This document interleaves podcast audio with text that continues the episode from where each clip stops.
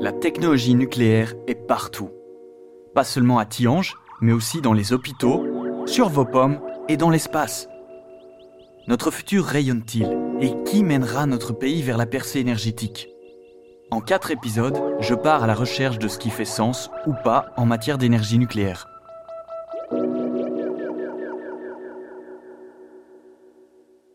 Dans cet épisode, nous partons en expédition dans les Andes à la recherche d'eau. Le hocus pocus nucléaire pourrait bien garantir que nous en apprenions de plus en plus sur notre Terre. Nous cuisinerons à l'énergie nucléaire et nous nous endormerons sans le bruit de centaines de moustiques dans notre chambre.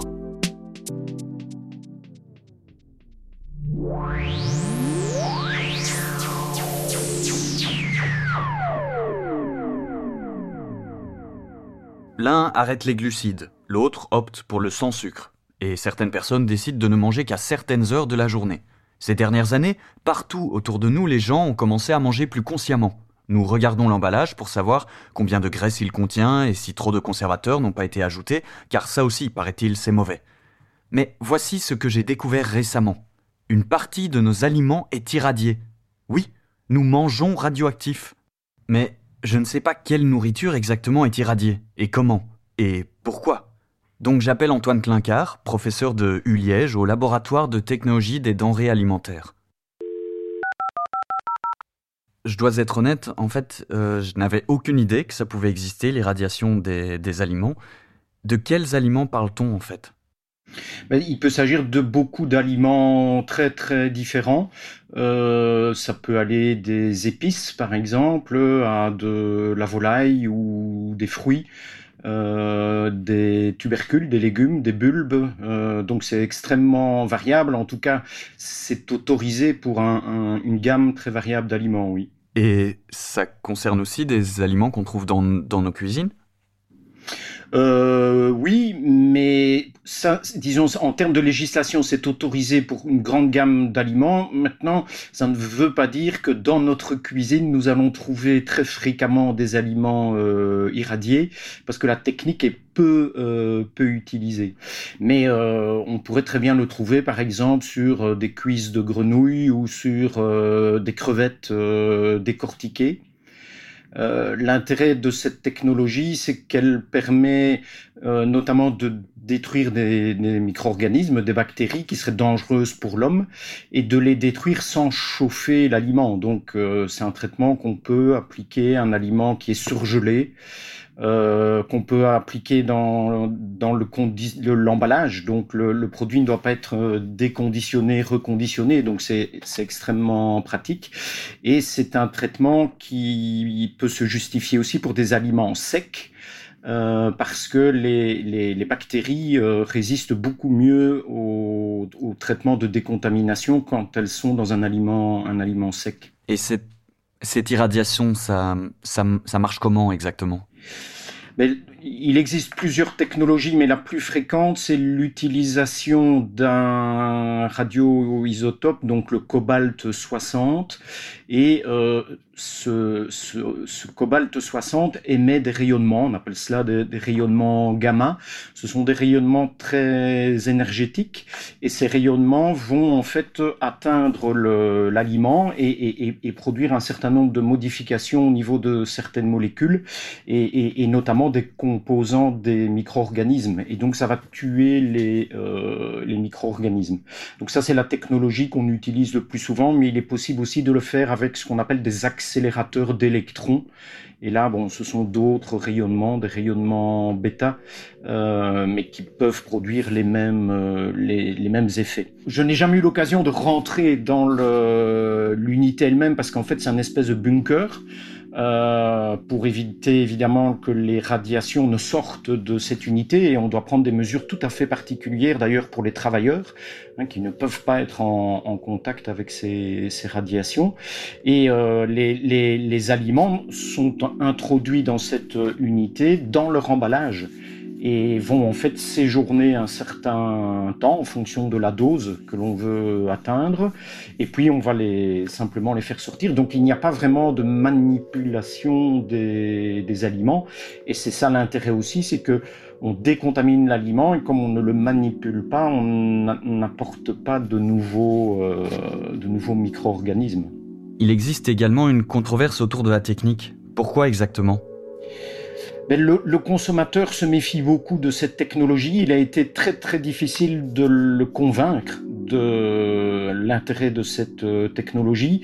Et le malentendu vient principalement du fait qu'on utilise des radiations, que ces radiations sont produites par une substance qui est radioactive, mais il n'y a jamais de contact entre cette substance et l'aliment. Donc l'aliment ne devient jamais euh, radioactif, il n'y a aucun danger, mais ça fait euh, un peu peur aux, aux consommateurs qui se méfient évidemment d'une technologie qu'ils ne connaissent pas bien.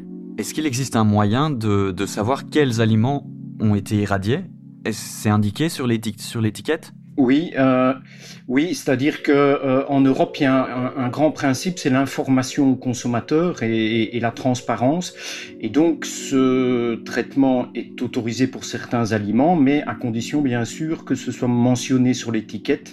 Et sur l'étiquette, on doit mentionner traité par euh, rayonnement ionisant ou traité par ionisation. Mais ça doit être très très clair pour le consommateur pour ne pas l'induire en erreur. Ah ok, je je n'ai pas trouvé ça sur, sur mes emballages. Vous en avez rencontré, vous? Non, mais c'est ce qui démontre que c'est très très peu utilisé. Euh, alors que c'est une technique qui présente un, certain potentiel, effectivement, mais euh, peu diffusée, justement en raison, à mon avis, de la méfiance du, du consommateur. Et quelque part, c'est le consommateur qui décide, et, donc... Euh, les industriels suivent évidemment les, les, les souhaits et les demandes du consommateur.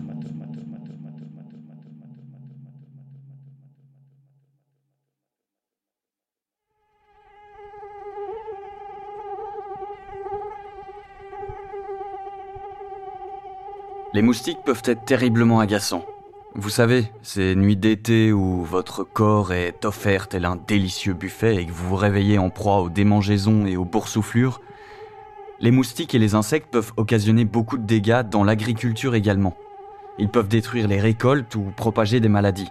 Et ces maladies peuvent également affecter les humains. Ils ont toujours causé des problèmes, hein, par exemple par rapport au paludisme. Hein, euh, euh, et, d'ailleurs, actuellement, on est quand même dans une situation euh, meilleure qu'avant. Hein. Il, y a, il y a eu une grosse réduction du nombre de, de cas de paludisme par an, qui est environ de 600 000 par an actuellement. Mais ça a toujours existé. Hein. Et il y a eu une période où les moustiques ont été contrôlés très efficacement, notamment grâce au DDT. Mais le problème, c'est que c'est un insecticide qui a un impact environnemental important et donc depuis qu'on ne peut plus l'utiliser euh, contre les moustiques, on a beaucoup plus de, problèmes pour les gérer. Le DDT et les pesticides génèrent une série d'effets secondaires nocifs et indésirables. Non seulement ils sont extrêmement mauvais pour l'environnement, mais ils collent aux légumes et aux autres produits que nous mangeons, ce qui est évidemment mauvais pour la santé. Nous devons donc trouver d'autres moyens d'éloigner ces mauvais insectes de nos cultures. J'ai eu une conversation Zoom, puisque c'est comme ça qu'on fait à notre époque, avec Jérémy Bouillet, je m'appelle Jérémy Bouillet, je suis entomologiste médical, spécialiste de la technique de l'insecte stérile. Euh, je travaille actuellement au CIRAD parce que je suis en, congé de l'Agence internationale pour l'énergie atomique où j'ai coordonné le travail sur le développement de la technique de l'insecte stérile contre les moustiques.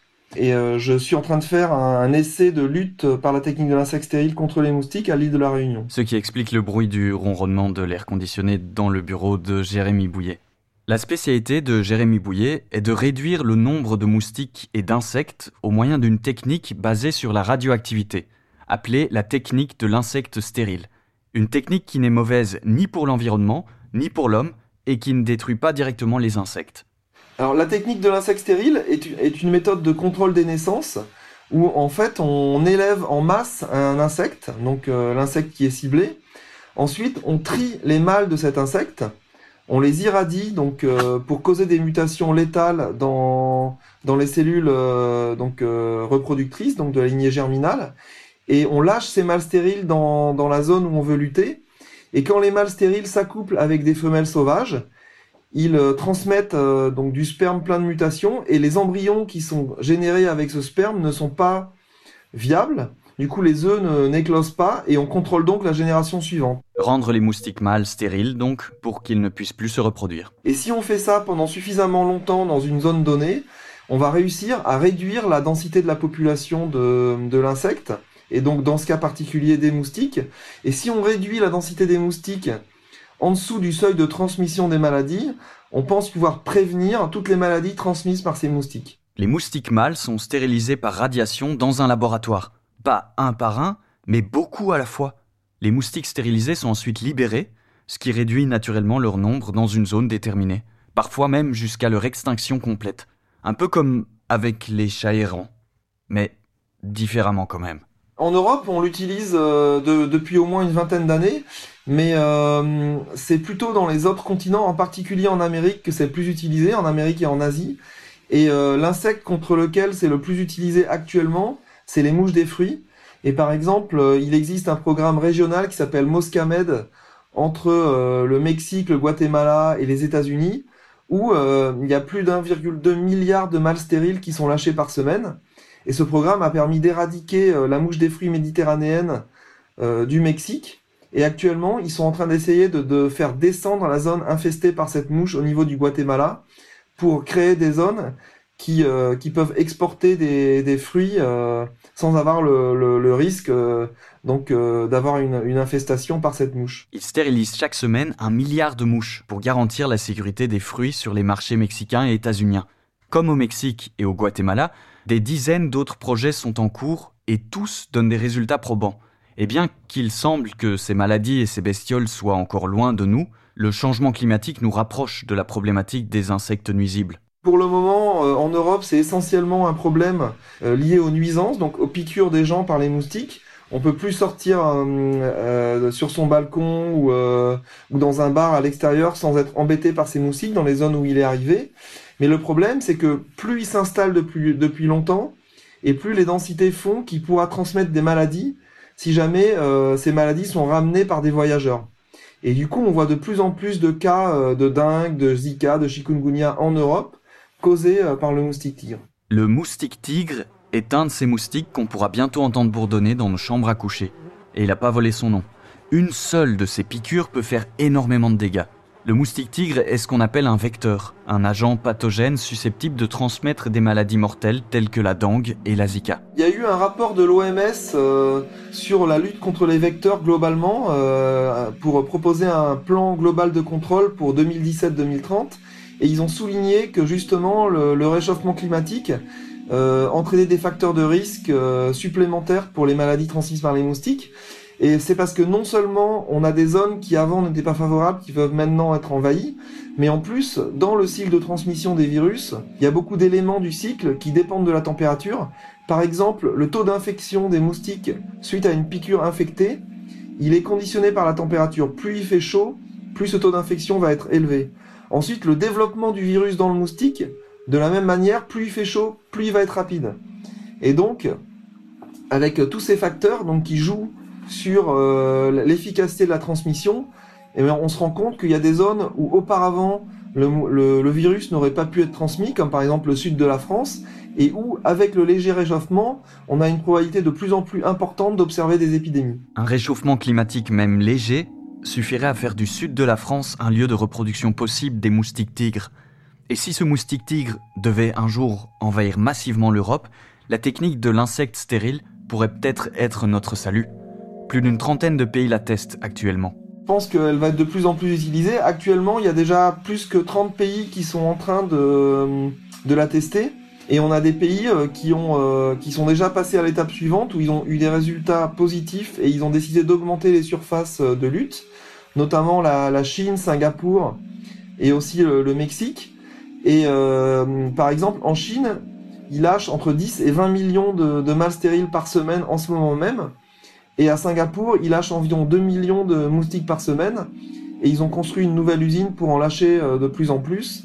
Donc effectivement, je pense que euh, c'est une technologie qui est en pleine explosion sur les moustiques et que euh, dans les prochains 10 ans, on va voir des programmes opérationnels émerger un peu partout sur la planète.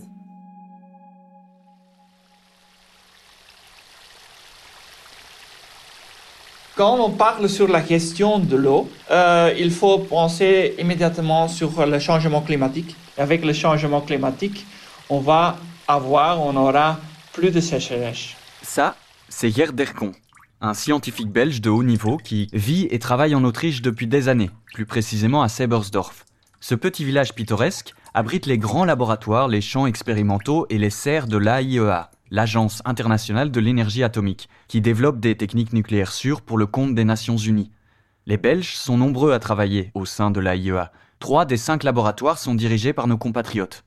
Bon, euh, peut-être un peu de coïncidence, on, dit ça comme ça en français. Euh, c'est une coïncidence, je pense, mais aussi euh, peut-être c'est un signal que la éducation, la formation dans nos universités est très bon. Je pense, c'est surtout, ça. Bien sûr, il y a aussi un peu de coïncidence. La modestie, un autre trait caractéristique des Belges, n'est-ce pas? Yert est chercheur principal dans la détection d'eau, son grand dada. La détection d'eau est un domaine qui, selon lui, ne fera que prendre de plus en plus d'importance à l'avenir, essentiellement à cause du changement climatique, y compris chez nous. Cette année, l'été peut-être était plutôt normal, mais le printemps était aussi très sec. Donc, il faut travailler sur la détection de l'eau pour euh, améliorer la, la gestion. Donc, mesurer pour gérer. Mesurer pour gérer. C'est en gros le slogan de l'AIEA. Cette organisation s'engage en faveur des zones agricoles partout dans le monde, des régions confrontées à des conditions météorologiques extrêmes. Le changement climatique cause beaucoup de problèmes, de défis euh, pour l'agriculture. Euh, surtout, euh, on a les deux extrêmes, on peut dire, les extrêmes de la sécheresse, mais aussi il y a aussi des problèmes d'inondation pas seulement les notions, aussi il y a des, des uh, extreme events des, uh, météorologiques qui sont uh, qui peuvent causer aussi de l'érosion.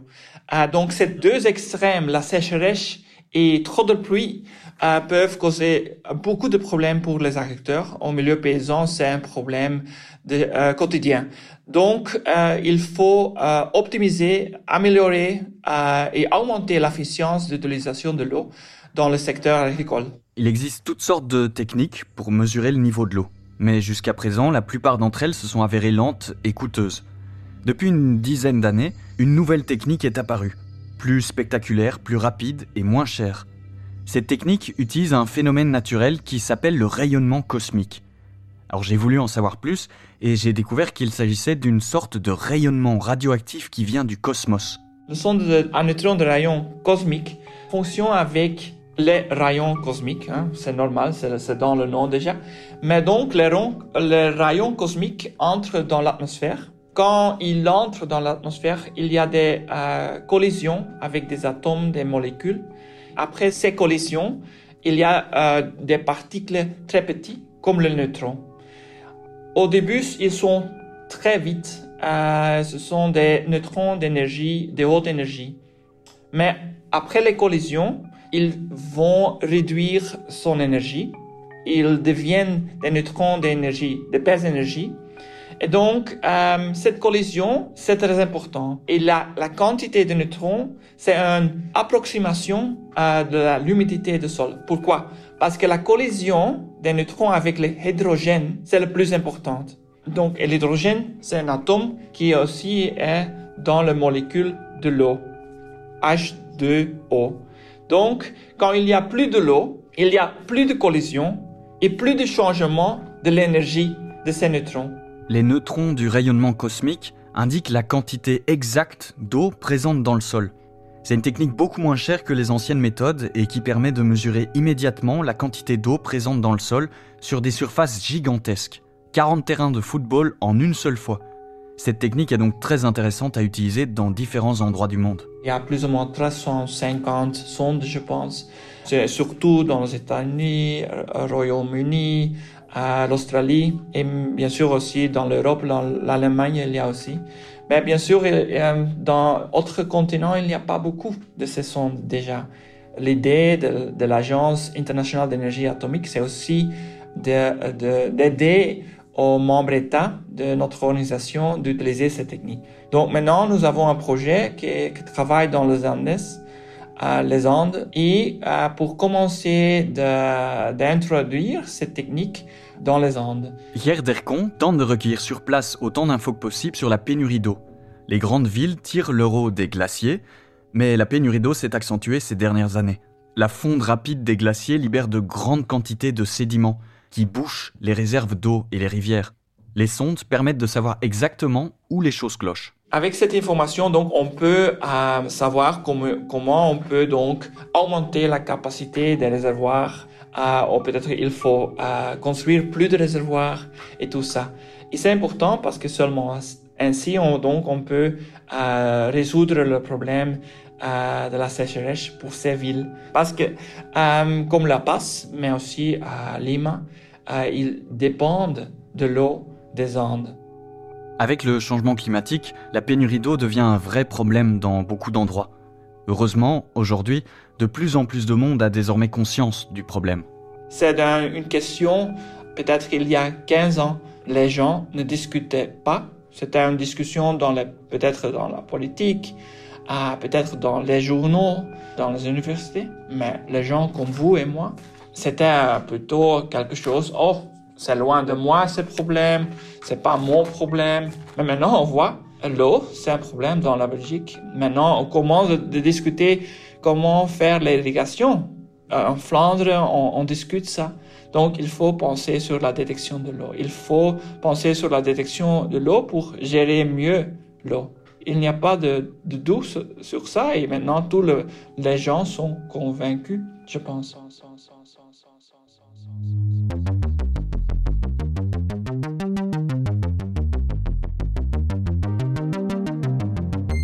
Dans le prochain épisode, on ira de petites bêtes étranges dans un labo bruxellois, un village spatial sur la Lune, et on suivra l'autoroute du Soleil vers le sud de la France pour y trouver le plus grand réacteur au monde, ITER.